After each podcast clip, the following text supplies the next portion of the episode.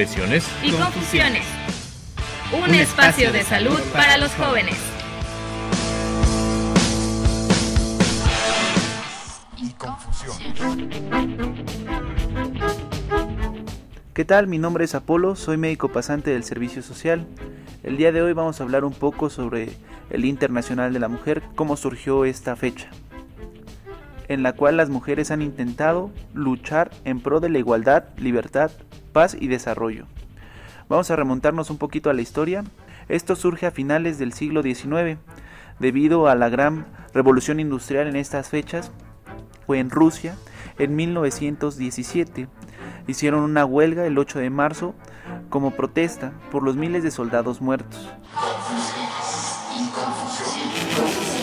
México, el presidente Adolfo Ruiz Cortines fue el que da por primera vez la libertad de voto a las mujeres y sobre todo la capacidad de ser electas debido a que las mujeres lucharon por su derecho a votar en 1953 3.4 millones de las mujeres mexicanas eh, son orientadas o son obligadas a votar por el candidato electoral que su esposo decide. Entonces sí es bastante alarmante ver cómo todavía existen este tipo de agresiones indirectas. La violencia existe y qué estamos haciendo nosotros para prevenirla. El género o la teoría del sexo género es una concepción epistemológica que el feminismo aporta con mayor fuerza hacia finales de los años 60 en México, a través de la denominada perspectiva de género, desarrollada en el ámbito académico e instrumentada en movimientos sociales, construcciones legislativas y políticas públicas.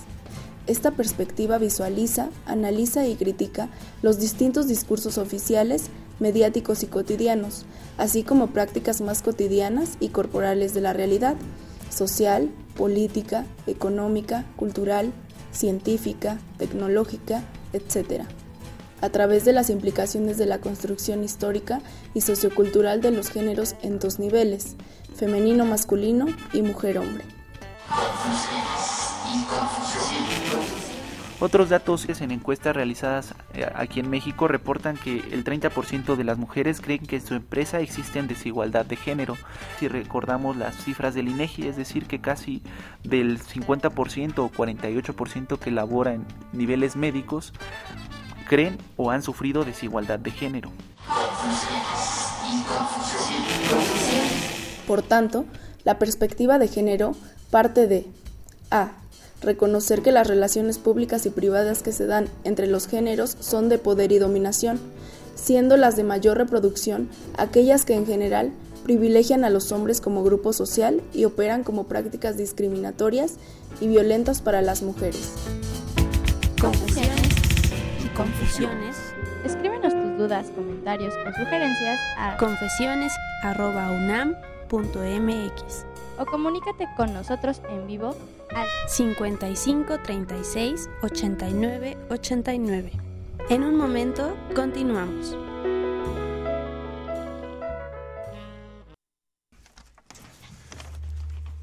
Muy buenas tardes, estamos aquí con ustedes completamente en vivo en Confesiones y Confusiones la tarde de hoy con un tema súper, súper importante. Fernanda Martínez Rodríguez, ¿cómo estamos? Alfredo Pineda Sánchez, muy bien, muy feliz de estar nuevamente en estos micrófonos. Y pues nuestro tema de hoy, ¿vas a ser el único hombre en la mesa? Ahora sí, soy bendito entre las mujeres. Así es, esa es la actitud, amigo. Ese, ese, me gusta mucho esa filosofía de vida. Claro que sí, y pues este precisamente ya se acerca el 8 de marzo, próximamente el martes, y no queremos dejar pasar esa fecha tan importante. Así es, sobre todo porque más allá de felicitaciones y es un buen momento para pues para apapacharnos también entre y apapachar a nuestras mujeres que, que tenemos alrededor, pero también debemos tomarlo como un buen pretexto quizá para analizar otros puntos y que están quedando ahorita, sobre todo en las agendas, están muy presentes y en confesiones y confusiones no queríamos quedarnos fuera. Sí, se habla de que en particular esta fecha no es un festejo, sino es una conmemoración, es, es algo que, que tenemos que tener presente. Así es, ya nuestras expertas nos hablarán de todo esto, es un gusto tenerlas por acá. Y pues el tema del día de hoy lo hemos titulado Por un planeta 50-50 en 2030, demos el paso para la igualdad de género. que bueno, tiene que ver con, con este lema de, de- para este año, para, para este pues para esta celebración del, del, del 8 de, de marzo. Y bueno, nos acompaña en la tarde de hoy Verónica Huitrón Valdés. Muy buenas tardes. Buenas tardes. Eh, Friole, Floriela. Floriela, perdón. es Sí, es un poco complicado. Garrido Rojas, bienvenida, buenas Gracias, tardes. Buenas tardes.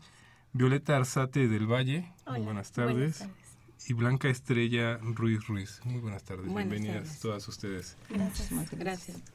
Y aparte, pues como siempre, esta parte tan importante que es el apoyo del servicio social, está por ahí Liliana León Rangel, muy buenas tardes. Está Apolo Arriaga Ortega ¿Qué tal? Buenas tardes. y está Erika Estrada Mendoza, quienes este, pues participaron, prepararon su material y ya irán escuchando poco a poco todo lo, lo que ellos ya traen.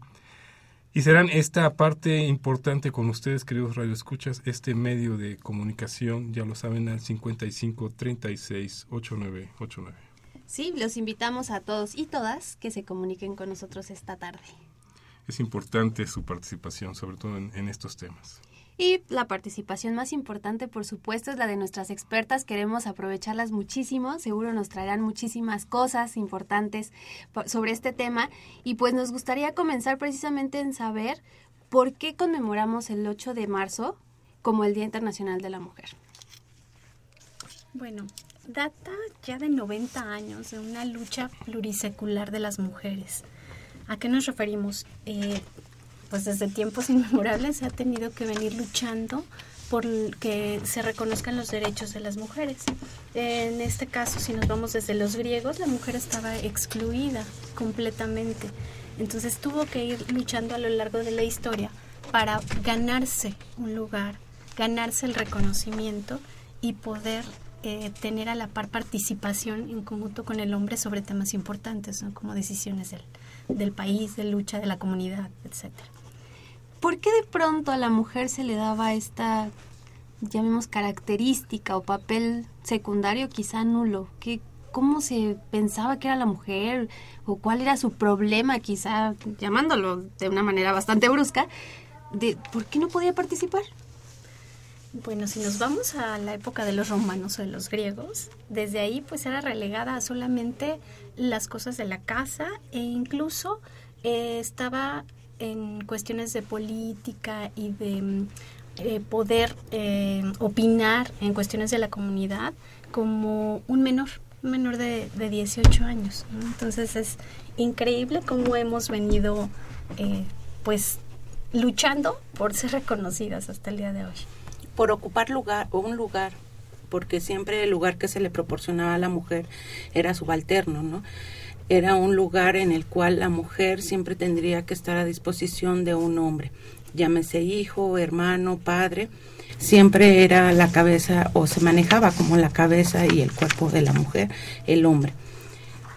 Es importante que las mujeres hoy en día, después de tantas luchas, hemos podido adquirir ciertas posiciones y lugares que establecen una relación con los otros, no solo de empoderamiento, pero sí de educación, salud, y la lucha sigue, es una constante, no es algo que se haya terminado, es un proceso, una operación que se tiene que establecer de cada una de nosotras ocupando lugares.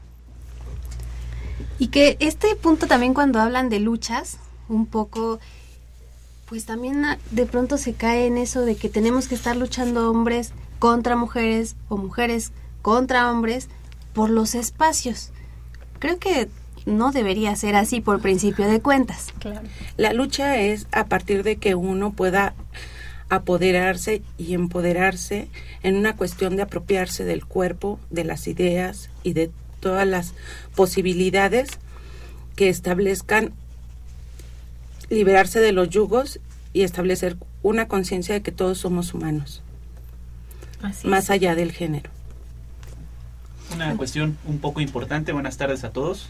Buenas Eh, es que unos datos de relevancia es que el 30% de las mujeres que se realizó una entrevista refieren sentir desigualdad en sus empresas, tomando este tipo de factor importante, ¿no? ¿Qué tanto han luchado? ¿Hasta dónde han llegado? Siguiendo un poquito con las cifras, hay acerca de 57 57.5 millones de mujeres comparadas con 54.9 de hombres. Me llama la atención que esta lucha sea permanente y me da gusto saber que todavía eh, estamos luchando por una equidad entre hombres y mujeres, pero me llama más mi atención que el 11% de las cifras mencionadas de esta, de esta población masculina refiere que hay que remendar con palabras, insultos, incluso golpes, una acción como sea desobedecer al padre o al hermano. Como lo había mencionado nuestras profesionales, es importante saber desde dónde viene este eh, impulso femenino para estar en el lugar que están. Yo por eso creo que el 8 de marzo es una fecha bastante importante en la actualidad. Es correcto. Adelante. Bueno, de hecho, eh, nos vamos a la antigüedad nuevamente, ¿no? Al no tener reconocimiento, eh, curiosamente los pueblos germanos sí daban cierto reconocimiento a la mujer. En la Edad Media, que empiezan, bueno, las luchas y las fusiones entre esos pueblos, empieza como que a haber un respiro para la mujer y decir, bueno, sí, sí está presente y se le toma en cuenta. Pero tenemos los romanos. A fin de cuentas, las ideas machistas siguen ahí en pie de lucha y bueno, no es sino hasta en la época de la revolución industrial donde sí resurge eh, el, el, papel de la mujer importante, ¿no? en, ser reconocida. Pero bueno, ha sido igual a base de los apoyos de la revolución industrial como Marx y otros que han luchado en pro de, del, del papel de la mujer y que también la misma mujer se ha abierto estos espacios, ¿no? Retomando esta parte eh, histórica, eh, finalmente la mujer sí ha tenido un lugar muy específico, ¿no? Específico en tanto cuál ha sido su función, la función de, de reproducción, la función del cuidado de, de del hogar, de la crianza de los, de los hijos pero otros espacios no los ha cubierto, ¿no? Como espacios políticos. Y finalmente es ahí donde eh, pues comienza a, meterse, a, abrir, abrir estos espacios. Si bien es cierto que eh, el mundo se ha construido desde un pensamiento falocéntrico, este, la mujer tiene que empezar a abrir, a abrir estos espacios para no solamente estar detrás o a un lado de un hombre, sino también en esta participación activa de lo que quiere, de lo que piensa, de lo que siente, ¿no? Igualmente un hombre, un hombre ha construido o sí, ha construido un mundo en donde no reconoce sus emociones, en donde no reconoce como una parte más, más que tiene que ver con, con esta parte pues afectiva, ¿no? Se niega a estas emociones. Eh, ya que estamos hablando un poco de, historia, se sabe que en otras culturas, en otros tiempos, este, había un sistema más de matriarcado, de, de, esta, pues, no dominación, sino este, este, que la mujer fuera la, la que en un momento tomara las últimas decisiones. ¿Qué habrá sucedido a través de los años que todo esto vino a cambiar? Híjole, pues no lo sé, pero... es cultural, ¿no? Porque si nos remontamos a los pueblos de África, es donde sí tienen una participación, pero sí muy activa. Sin embargo, si nos vamos a los pueblos islámicos, ¿qué tan reprimida es? A tal grado que es mutilada. Entonces, es ahí completamente anulada, mutilada, no puede salir incluso a la calle sin un varón, porque corre el riesgo de muerte, así de simple. Entonces, yo creo que mucho tiene que ver cultural. Estamos aquí con ustedes en Confesiones y Confusiones. Vamos a ir un breve corto y regresamos con ustedes. Les recordamos, estamos en el 55 36 8989 y también estamos en las redes sociales como Confesiones y Confusiones en el Facebook o en el Twitter como arroba unanconfeso. Regresamos.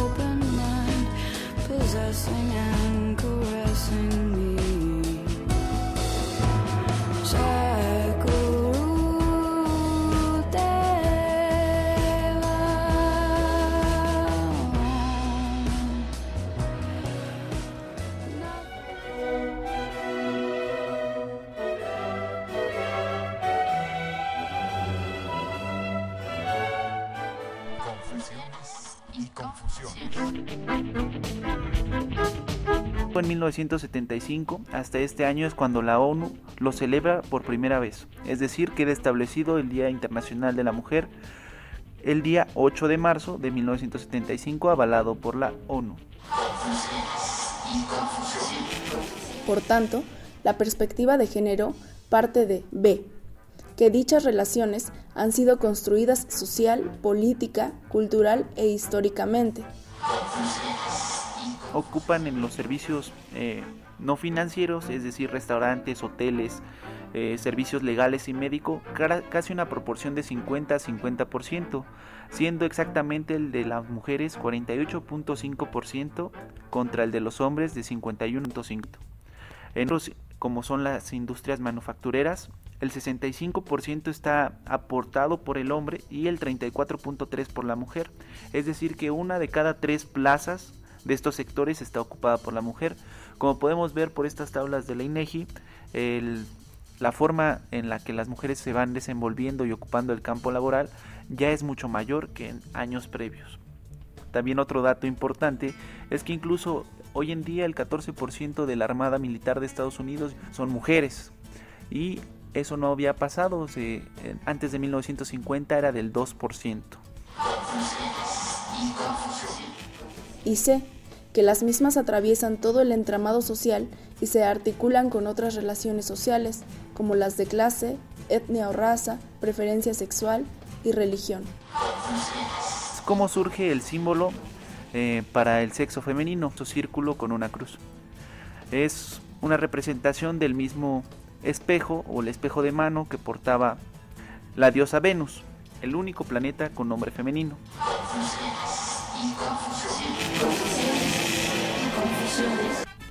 Otro dato importante es que el 25% de la población total a nivel mundial femenina sufrirá en algún momento un periodo de depresión severa. Siempre que se tenga una relación de cualquier tipo, amorosa, sentimental, se le den las armas a la mujer para sentirse querida, es decir, que no necesita de un apoyo o de un tercero para sentirse valorada. Esto es debido a que existen factores asociados específicamente a la violencia sexual, entre las cuales destacan las ideologías de los hombres, la levedad con la que son sancionadas en algunas entidades eh, los delitos de índole sexual. Confesiones y confusiones. Escríbenos tus dudas, comentarios o sugerencias a confesiones.unam.mx o comunícate con nosotros en vivo al 55 36 89 89. En un momento continuamos.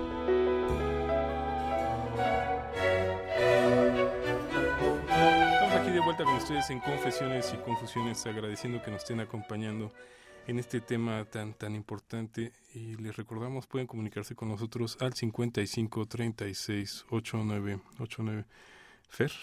Alfredo, me gustaría, es que entramos con el tema de lleno porque sabemos que el tiempo no nos tiempo da. nos va a ganar. Pero me voy a permitir, por favor, presentarles a nuestras eh, Invitadas. invitadas del día de hoy, sobre todo por la, la profesión o la formación que ellas tienen, desde luego es muy importante y básica para que estén tratando este tema con nosotros la tarde de hoy. Eh, les repito, nos acompaña Verónica Huitrón, quien es psicóloga social y tanatóloga. Flore- Floriela Flor, te lo dejo. eh, Garrido, psicóloga y eh, está cursando la maestría en subjetividad y violencia. Violeta Arzate, maestra en docencia. Y Blanca Estrella Ruiz, quien es psicoanalista y maestra también en subje- subjetividad y violencia. Este, platicando un poco fuera del aire, revisábamos rápidamente estos 30, 40 años que se han ido y platicábamos del, del 75, que fue cuando ya oficialmente surge este Día Internacional por todo lo que se había eh, visto que la mujer quería este pues salir adelante. Y nos comentabas algo, Blanca, que las preguntas, las, las dudas siguen Sí, las, vigentes. las preguntas siguen vigentes porque hasta hoy, bueno, leyendo estos textos de estas mujeres que impulsaron el feminismo, eh, veían, ¿no? En, Estados Unidos en el 2020 consiguieron el voto, los negros consiguieron el voto antes que las mujeres. En el 55 ya se hizo oficial en, en México para el voto. Entonces, eh, ocupar cargos políticos, estábamos hablando de 40 años, 50 años, en el que apenas y la población de mujeres en las legislaturas ocupan un lugar menor, pero bueno, al final del día se están abriendo los espacios. Y bueno, con esta condición de la ONU por un planeta 50-50 en 2030, yo pensaba en las nuevas generaciones, ¿no? Estas mujeres que van haciendo, qué espacios les vamos a abrir, qué espacios les vamos a permitir ocupar en esta nueva vida en la que empiezan a nacer, empiezan a surgir. Y espero que podamos luchar por nuevas reformas, no igualitarias, porque yo no estoy a favor de la igualdad, sino de la equidad. La igualdad es algo que surge, no, no, las mujeres no queremos ser iguales que los hombres de ninguna manera, no podría ser, eso es una imposibilidad. la apuesta es por la diferencia, por claro. apostar que la diferencia marque un paso donde todos, no importa seas hombre, mujer o llamarte como homosexual, heterosexual, cualquier tipo que ocupes de manera emocional, no tiene que ver con los derechos que cada humano debe de tener. La justicia para todos. Eso es lo que yo creo, independientemente del género, independientemente de, de las preferencias sexuales, el derecho, los derechos se deben de cumplir para todos. Y esta parte me parece como muy importante en, en cuanto a el 50-50 que, que se está intentando cubrir para, para el 2030, ¿no? Que no solamente sea un 50-50 por ocupar espacios, sino que esto trascienda, o sea, que no sea solamente, sí, ya somos este, cinco mujeres y cinco hombres ocupando espacios públicos, sino que en el discurso y en los hechos esto también cambie, porque finalmente eh, el asunto de la violencia, y lo comentábamos, el asunto de la violencia sigue, sigue estando presente, sigue estando latente, ¿no? Eh, ah, comentábamos también en la, eh, las muertas de Juárez, ahora en el Estado de México, cómo se ha incrementado la desaparición y las muertes de las, de las de las mujeres, ¿no? O sea, no solamente se trata de que se cubran más espacios, que tenga mayor representación en, en el trabajo, que tengan igualdad en salarios, no, sino qué está pasando en torno a un asunto de violencia, ¿no? De hecho, sí, muchas veces es este, se ha visto, ¿no? Tiene mucho que ver desde la educación, desde la formación, que mujeres que tienen la oportunidad de, de, de estos, de tener estos lugares privilegiados, terminan eh, por sus discursos, por sus actitudes, este, atacando a las mismas mujeres. Reproduciendo, claro. Y ese es algo pues también bien cuestionable, porque no solamente, se trata también de, de, de detener la violencia de esa otra persona, pero también hablando en cuestión de género, cómo la propia mujer puede llegar a violentar a una, a una mujer, ¿no? O sea, no, no, no, no, no iría como en ese camino. Y creo que también eh, mucho de lo que va esto y repito lo de lo de estar en conflicto constante, ¿no? Parece que tendría que ser esa constante de luchar unos contra otros para ganar los espacios, para hacer más. Pero en realidad ya nos los decía Estrella, es todos somos seres humanos uh -huh. y, y, si ese ser humano tiene la capacidad puede ocupar este lugar, sea hombre o sea mujer. Uh -huh. Fíjate que en ese punto de que todos somos seres humanos es porque vivimos en sociedad los seres humanos somos los que no podemos vivir solos ni aislados. Y lo que nos rige esta convivencia va a ser eh, una legislación. Para eso es, existe el derecho, ¿no?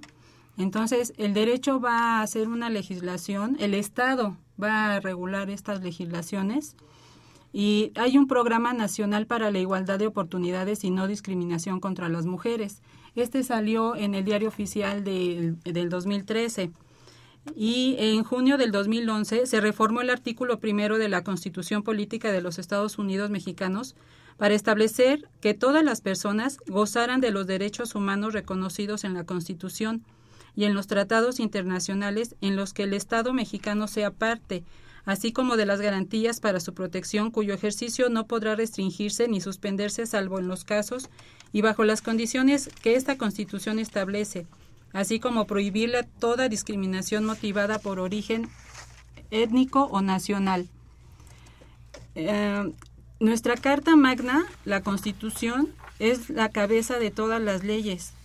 Va a haber diferentes leyes porque también la ONU, eh, México pertenece a la ONU, a esta organización, donde va a, a, vigilar que los demás países que están integrados junto con México vean por la equidad, por la igualdad, eh, y por una convivencia y a través de las legislaciones vamos a ver todas estas convivencias entre hombres y mujeres para que tengamos esa oportunidad de, trabajo, oportunidad de convivencia, eh, independientemente del género, que si eh, son heterosexuales, bisexuales, homosexuales.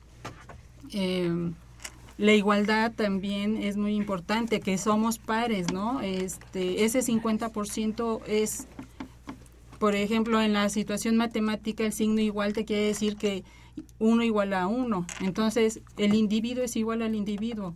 La mujer puede ser igual que el hombre. Tienen sus diferencias físicas, anatómicas, biológicas, porque el feminismo se viene eh, precisamente porque la mujer puede fecundar. De esa parte viene el feminismo cosa que el hombre pues nunca va a lograr, ¿verdad? No podría. Este, no podría. Entonces, eh, de ahí me brinco al, al, tema del feminismo, que hay muchos hombres que, que pueden apoyar la causa feminista, pero pues nunca nos van a poder entender ni sentir lo que sentimos nosotras, ¿no? Como mujeres. Este, esta parte de la maternidad realmente es lo que divide eh, al hombre de la mujer, pero sabemos trabajar, sabemos estudiar, sabemos este pensar y tener inquietudes, ¿no? Eh, desde que se hizo esta esta parte del derecho de, del voto eh, con esta eh, comunista que instauró en el 8 de marzo el, el Día Internacional de la Mujer, que en realidad fue el 11 de marzo, porque hubo una fábrica en Nueva York que se quemó y la mayoría de los que murieron fueron mujeres, fueron 148 muertos. Entonces eso fue lo que ya detonó que se instaurara realmente el Día Internacional de la Mujer y que tuvieran el derecho de voto y con todos los derechos. Y esta persona lo hizo de una manera muy pacífica. También es lo que lo que se vota por parte del feminismo, que todo sea de manera pacífica. Esta impulsora comunista fue una alemana llamada Clara Zetkin, y ella fue la que hizo pues el impulso máximo para declarar este Día Internacional de la Mujer. Y yo completaría lo que dice Verónica en que las mujeres podemos desear. Que el deseo no uh -huh. sea impuesto por el Estado ni por el mercado. Uh -huh. Que las mujeres tengan esa posibilidad de establecer sus propios deseos rompiendo los paradigmas ya establecidos. El deseo en la mujer es importante, que no sea algo que esté marcado por al, alguien que tenga que decirte cómo, como, tratarte como objeto, como mercancía. Que es lo y, que hoy se y, viene dando, ¿no? Y es la transformación de las mentalidades. Creo que eso es lo que más podría impactar las sociedades. Transformar las mentalidades donde todos somos más que iguales, todos somos diferentes y a partir de la diferencia poder establecer una plataforma donde haya respeto, donde haya amor, donde uh -huh. los lazos eróticos y amorosos que se establecen dejen la violencia a un lado. Y sobre todo, como bien dicen, no, este, no confundirnos, o bueno, no dejar que nos confundan todos estos mensajes, toda esta parafernalia de del, del, vender, vender, de la publicidad, etcétera, que, que nada tiene que ver con los sentimientos, con las emociones, con lo que uno pueda compartir con otra persona. Con el ser humano, con los afectos. Estamos aquí con ustedes en Confesiones y Confusiones. Los invitamos, estamos al 55 36 8989. Regresamos.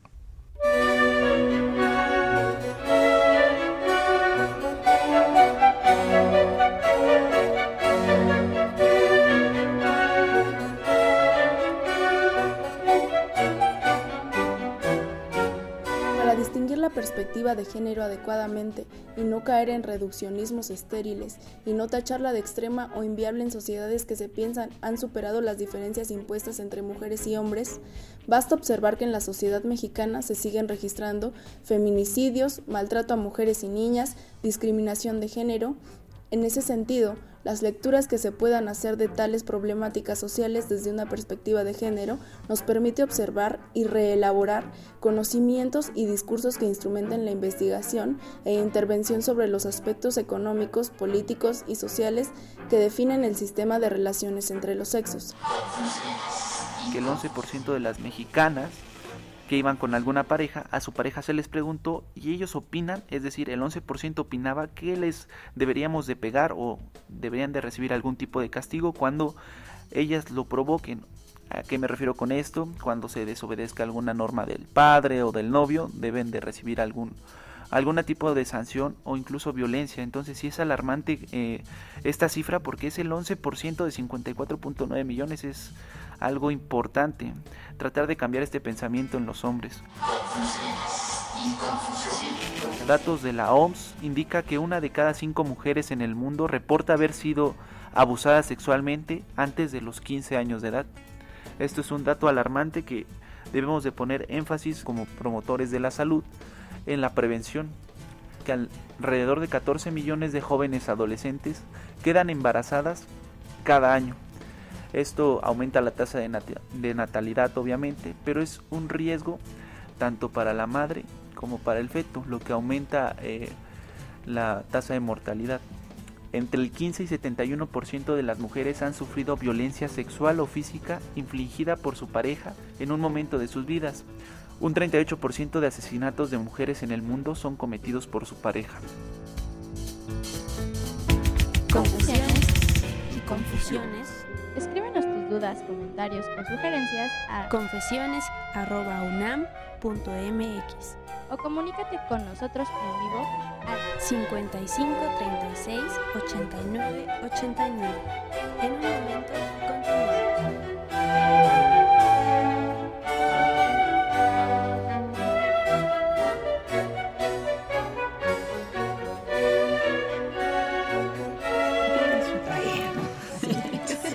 Como se darán cuenta, estamos completamente en vivo aquí en Confesiones y Confusiones. Y Fernanda, feliz de la vida. Sí, es que ahorita me, me gustó que eh, espero que lo hayan alcanzado a escuchar, radio escuchas, que era el príncipe azul, porque eso, hoy pensaríamos que por hablar de la mujer es todo rosa, todo color de rosa se asocia, y el príncipe azul es parte de ese mundo rosa. Pero estábamos platicando aquí en el pequeño corte que pues esos discursos a veces son los que nos están jugando en contra para tener este mundo de, igualdad que, esperamos, que, sería lo ideal. De empoderamiento y de tomar las riendas de tu vida como mujer, ¿no? Dejar de ser esa víctima de la sociedad, de la pareja, de, de la situación y tú poder empezar a cambiar tu propia vida, pero es mucho de eso, de mentalidad. Y la sociedad que nos inyecta, ¿no? Que es lo que vemos en la tele, que lo, platicabas. las telenovelas que te dicen, o de niña, ay, los cuentos del príncipe azul y esperar ser rescatadas. Eso no va a pasar. Tenemos nosotros que cambiar ese chip y decir, yo misma tengo que valerme por lo que soy y darme a respetar, darme a conocer. Y es una lucha interminable a veces, pero que vale la pena intentar. Bueno, y que también tiene mucho que ver, lo comentábamos, eh, con lo que hay en, en el entorno, ¿no? Cómo, cómo el entorno, eh, los medios van marcando estos, estas pausas o estas, estos modelos a seguir, ¿no? Desde una chava este, físicamente muy atractiva, igual, igualmente los hombres, ¿no? Eso va muy de la mano en en, en, lo que vemos en los medios, ¿no? En la televisión, en, en algunas películas, el asunto de, de quiéreme, rescátame, este, hazme tuya, ¿no? Solamente voy a ser feliz y estar completa cuando esté con un hombre. Exacto. Y yo pensaba en esta posición de los cuerpos, ¿no? Los cuerpos como mercancía. En cuerpo más bonito se vende mejor, ¿no? Entonces, ¿cómo la mujer puede hacerse cargo de su cuerpo? Puede hacerse cargo de su, de su genitalidad, porque si hay algo que las feministas, más que aprobar en posición del aborto, es desmontar esos discursos. Cuando la mujer se hace cargo de sus decisiones, de su cuerpo y de su lucha, puede hacerse cargo de su genitalidad y de lo, la posición que ocupa en esta vida luchando día con día, momento a momento, instante a instante, y que el día de hoy, que es una conmemoración, el 8 de marzo, una conmemoración por estas mujeres que luchan. No son las mujeres de casa, son las mujeres que salen a trabajar, son las mujeres esta pensaba en esta huelga de las mujeres de Cartagena, ¿no? O sea, y muchas otras huelgas donde las mujeres se mantienen a pie de lucha. Y esa es la posibilidad que les podemos ofrecer a las nuevas generaciones, no claudicar, mantenernos desde un lugar otro siendo más que feministas, tomando las decisiones que nuestras propias vidas alcancen. Hacer un recuento ¿no? de lo que se ha logrado. Sí, y, y, mantener eh, una postura crítica, ¿no?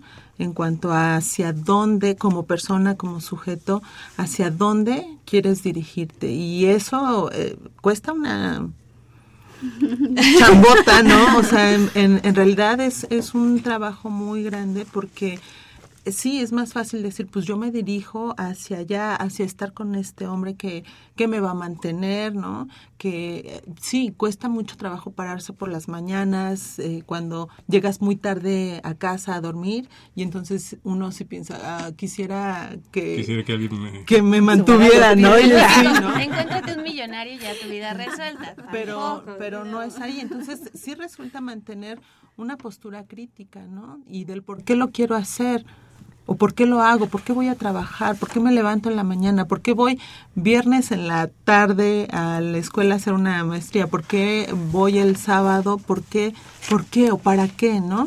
O sea, cómo, cómo desde estos espacios uno se va configurando. Y quizás en lugar de, de restar pensando en esta parte tan importante de, de mantener, de tener, de ser madres, etcétera, eh, irle agregando, ¿no? En, en lugar de, de, de, negar esta, esta otra parte que, que, existe y que es una realidad. Y es ahí donde yo digo que es ser responsables, ¿no? De nosotras mismas, de nuestros actos. Y bueno, ahí difiere un poquito con lo que dice Estrella. Yo creo que desde casa también podemos marcar la diferencia, uh -huh. porque tenemos la gran oportunidad de educar. Y es ahí donde podemos empezar a cambiar esas ideas machistas que tenemos, desde educar a nuestros hijos en nuestra propia casa y cambiar esas mentalidades desde los niños, empezando a reeducar, porque viene desde ahí. ¿no? Desde sí, sin embargo, casa. el feminismo lo que hace no solo es empoderar a la mujer, sino volverla activa, activa en una sociedad, en una sociedad donde pueda ser ciudadano, donde pueda establecer, salir a las calles, manifestarse, hablar.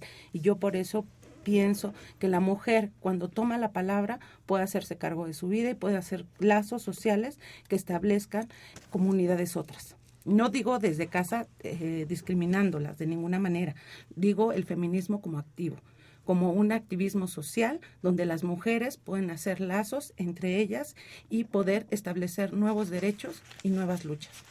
Y precisamente, perdón, aquí quisiera también esta parte de que a veces se hacen segmentaciones, las feministas, los uh -huh, hombres, sí, las sí, sí. mujeres, y no, me parece que es más bien hacer como un Inclusión. trabajo conjunto, también ahí hablaríamos de igualdad, ¿no? Caminemos todos juntos, seas de el partido que seas, el género que seas, tu pensamiento es libre, pero uh -huh trabajemos por este fin común. Sí, porque a mí sí de pronto me, me brinca este asunto de, bueno, las feministas, los machistas. Entonces ya estás colocando Etiquetas. otra vez uh -huh. este, en diversos espacios, ¿no? Y más bien tendría que ser como lo mencionas, eh, como todos en una postura crítica eh, se trabaja en conjunto para desmontar una situación de violencia, cómo, cómo se desmonta eh, las, las desapariciones, cómo se desmonta la trata. La trata, etcétera, ¿no? Perdón, fíjate que también está la, la contraparte, estamos hablando del machismo. Resulta que también hay un exceso a veces en las mujeres de este feminismo y llevan la violencia hacia el hombre. es el 4%. Es una cuestión mínima comparada con las mujeres, que es un 71%, que inclu- eh, se derivan en muertes de las mujeres. Pero existe, ¿no? Ajá. En los hombres no se sabe si hay si se, se llega a este fin de, de la muerte en el hombre, pero sí se tiene eh, cuantificado que es un 4% que, que es violentado por la mujer.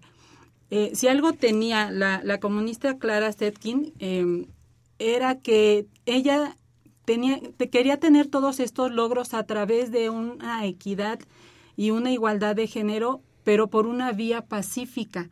Todos los derechos que se han ganado durante años y años han sido por la vía pacífica. Un ejemplo, pues está Malala, ¿no? Realmente ah, sobrevivió esta situación tan, tan dramática en su vida, pero ella se sigue presentando y sin violencia. Ella sigue dando sus di- discursos, sigue defendiendo su posición, pero todo ha sido a través de la vía pacífica. Y yo creo que la regulación, eh, la legislación nos va a marcar esos límites del comportamiento de, a ver, mujeres, no exageren y tampoco se vayan a este maltrato hacia los hombres. Y los hombres, o sea, todo ese maltrato que han hecho hacia las mujeres, pues bajen en varias rayitas porque están matando a las mujeres. Aprender a buscar un equilibrio Un personal. equilibrio, sí. No nos queremos este, aprovechar de los micrófonos, eh, vamos a darle paso a quienes nos están escuchando por allá. Tenemos algunas llamadas telefónicas al 55 36 8989. Buenas tardes, soy Erika Estrada. Eh, tenemos una pregunta de Jorge Estrada que dice ¿por qué la paridad de 50-50 se vislumbra alcanzar en el 2030 y no antes? Las otras preguntas. favor. Dice, ¿cuáles son los factores que usted considera que tienen mayor peso en la construcción de identidad femenina y si esos procesos de identidad son afectados por la escolaridad y la edad de las mujeres? Y la última pregunta, en este tipo de sociedad como la mexicana, ¿cómo podemos ayudar a los hombres? Queda abierto para las respuestas. Preguntas bastante Sí, interesantes. Sí, claro. muy- muy amplias. en el Yo- asunto del por qué, perdón. Yo pensaba en esto de el ser mujer. Yo creo que se deviene mujer, o sea, a partir de una subjetividad se deviene mujer y cada mujer se tendría que preguntar qué significa ser mujer, porque podemos irnos a los diccionarios y ver las especificaciones de lo que es una mujer, el día de la mujer. Pero habría que preguntarnos qué es una mujer, cómo se deviene mujer a partir de una subjetividad establecida anterior con una historia y una época en la que ahora surgimos. Flor, también ibas a Este, pues más bien un, un poco en el asunto del por qué la paridad de 50-50 nos, eh, ¿qué? Se No. Antes del- antes del del 30. 2030. Bueno, pues finalmente son procesos, ¿no? Son procesos que se van que se van dando eh, para que un concepto socialmente cambie. eh, pasan generaciones, no es como de que lo trabajamos ahorita o lo estamos hablando ahorita. Y sabes qué? que para el siguiente lunes, o sea, ya hubo un cambio. No, o sea, esto ya lo dijo Violeta. Violeta, este, pues a- desde hace 90 años y van a pasar más. para que haya un proceso, para que se dé realmente un proceso, si es que, ojalá, que se pudiera alcanzar, ¿no? Y lo dice la ONU, ¿no? No es, no es tan fácil como quisiéramos. El, el tener acuerdos con varios países lleva años. Años y bueno, como bien dice Vero, es mucho de legislación. Entonces Exacto. son procesos muy largos eh, donde impactan muchas cosas que suceden dentro de la sociedad, ¿no?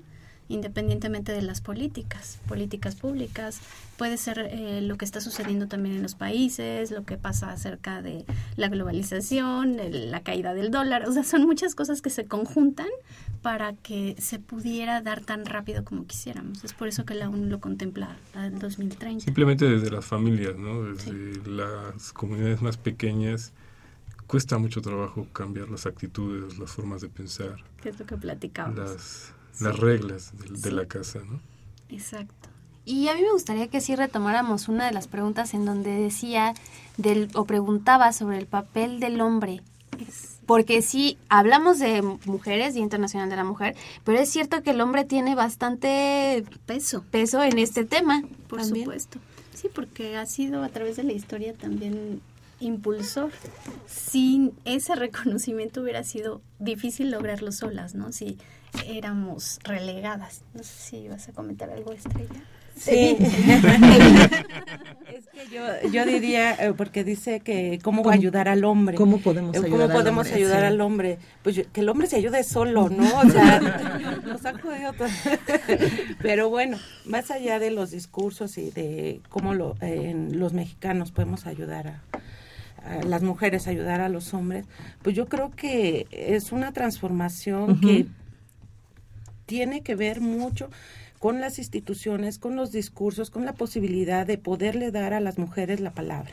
O sea, en las comunidades indígenas, las mujeres, bueno, yo recuerdo a la difunta comandante Ramona, que de alguna manera eh, apoyó y ocupó un lugar, así como muchas comandantas, la comandanta Miriam, la- hay varias comandantes que han ocupado lugares y que de repente dicen, bueno, ¿y ahora qué hacemos? ¿No? O sea, mándenlas a sus casas, ¿no? Porque, pues no, o sea, de ninguna manera, las mujeres están ahí participando, haciendo... eh, pues estas posibilidades de asambleas, de poder, eh, de cambio, pero son transformaciones donde el hombre no es que se les ayude o, o se les quite algo. O se le sea, abandone. que- sí, o sea, eh, los hombres son compañeros, solo son compañeros. Sí, son nuestros pares, es la equidad de género. Vamos a ver esa, esa igualdad 50-50. Eh, no podemos sacarlos de la vida de las mujeres, porque si no, ¿quién, ¿cómo se va a dar la fecundación?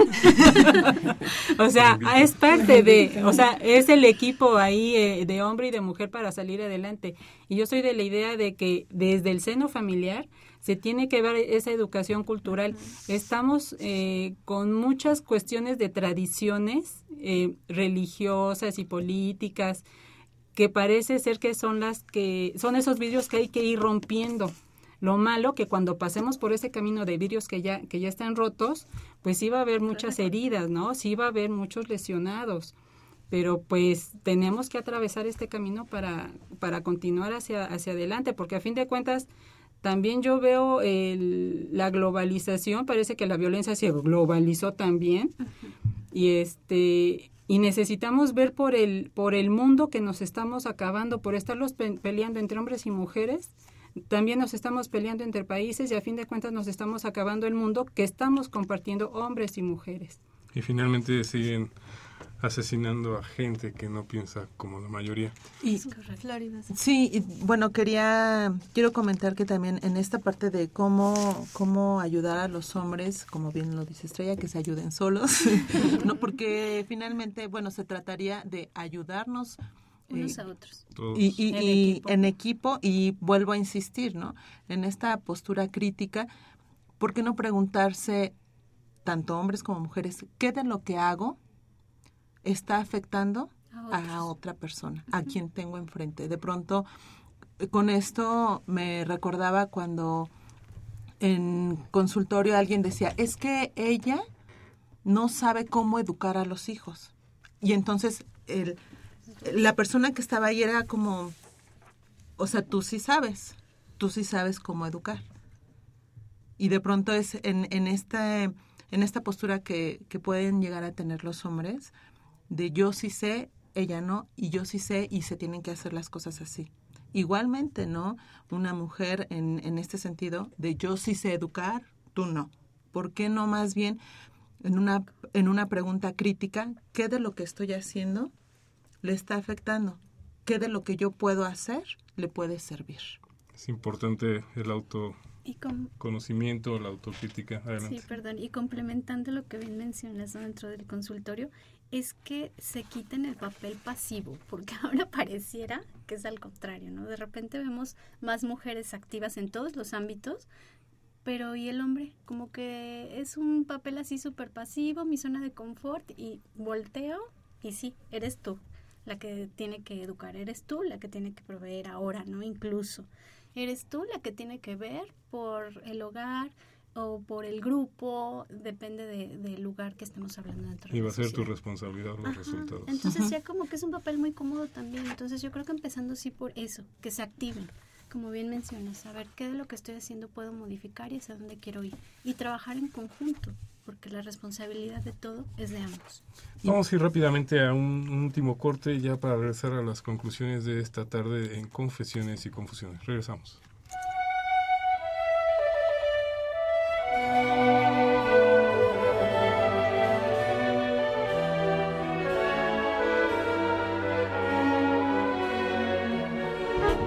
La violencia de tipo sexual puede incluso eh, dar factores como son el estar predispuesto a infecciones de transmisión sexual, entre las cuales están incluidos el VIH. Otros padecimientos es la depresión, ansiedad, embarazos no deseados, abortos y problemas ginecobstétricos. Un análisis de 2013, también aportado por la OMS, reveló que las mujeres que han sufrido maltrato o abuso sexual eh, por su pareja tienen problemas de este tipo, entre las cuales destacan las enfermedades de transmisión sexual que aumentan del 1 al 5% a comparación de las mujeres que no han tenido este tipo de violencia.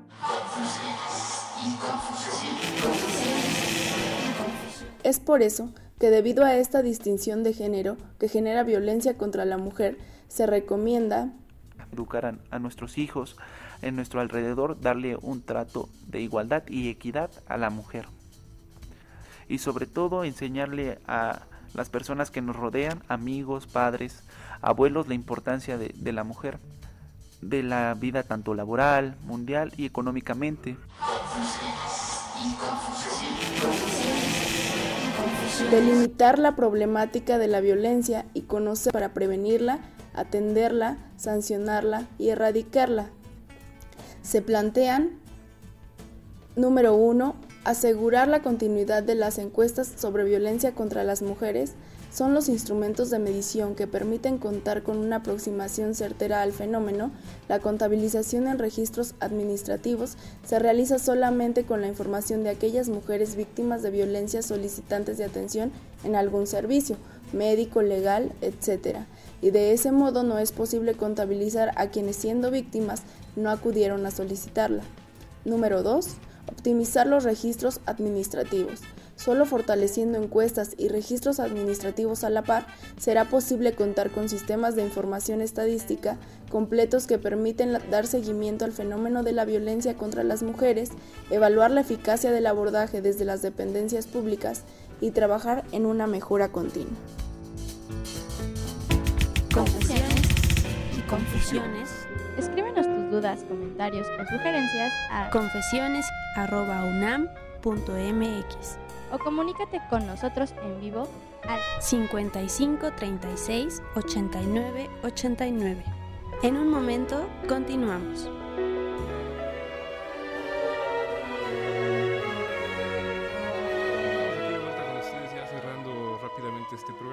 Queremos ir sin leer una última pregunta que por ahí nos hicieron. Bueno, esta es de Luis y nos pregunta qué pasa con la defensa de la calidad de vida de las mujeres adultas mayores.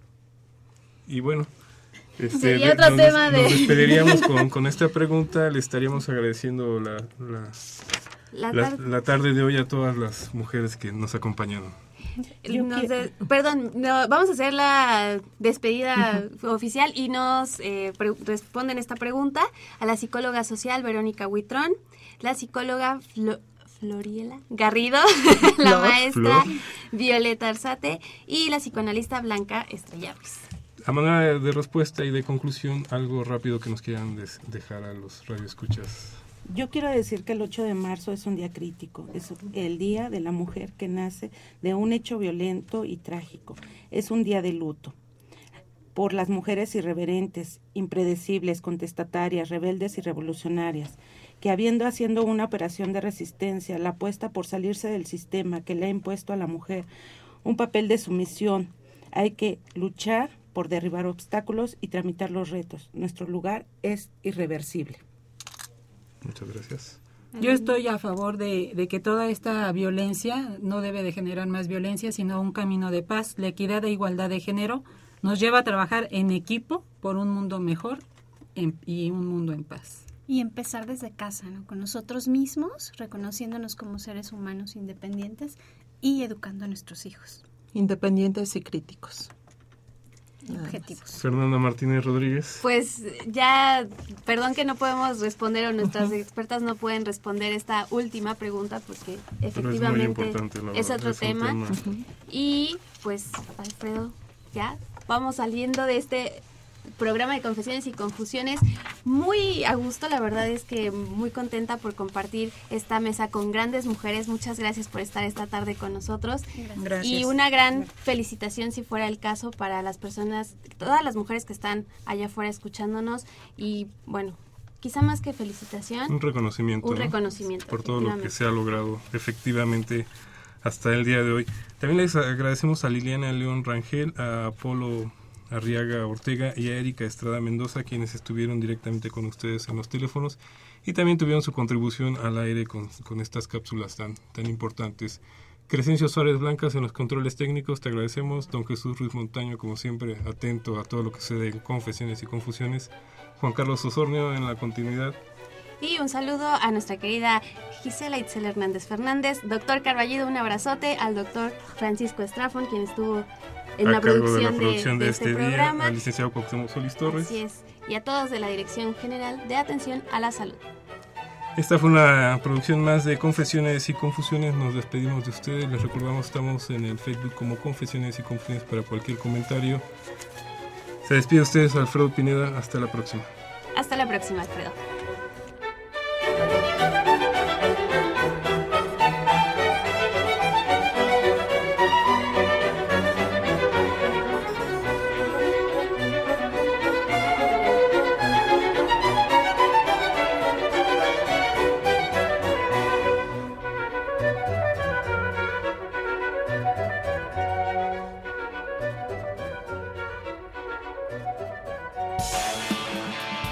Radio UNAM. Y la Secretaría de Atención a la comunidad universitaria A través de la Dirección General de Atención a la Salud presentaron Confesiones y confusiones. Un espacio de salud para los jóvenes.